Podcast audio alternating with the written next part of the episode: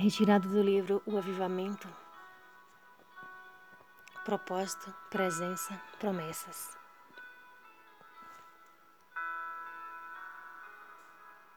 Na vida, às vezes, nos aconselhamos com o que estamos vendo.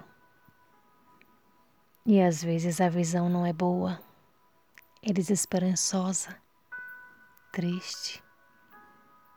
Mas os nossos sentimentos podem nos enganar. Assim também na vida temos pessoas de conselhos duvidosos.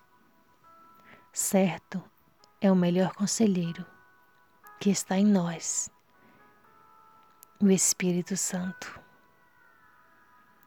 Não é preciso plantar, mas você terá que colher.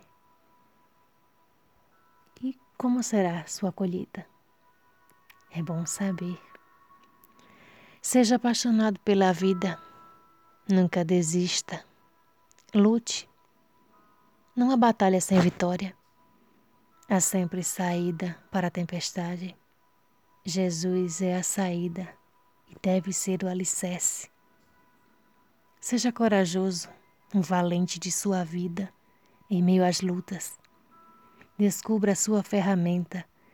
Mostre que quem cuida de você não dorme. Entenda que há propósitos que não podemos compreender. Há sempre esperança diante dos obstáculos. Aquele que criou assim na obra. Você é a obra de Deus. Não fuja do amor de Deus. Hoje é sempre oportunidade de mudar, de levantar, de ter atitude positiva. Amanhã é outro dia. E o passado passou.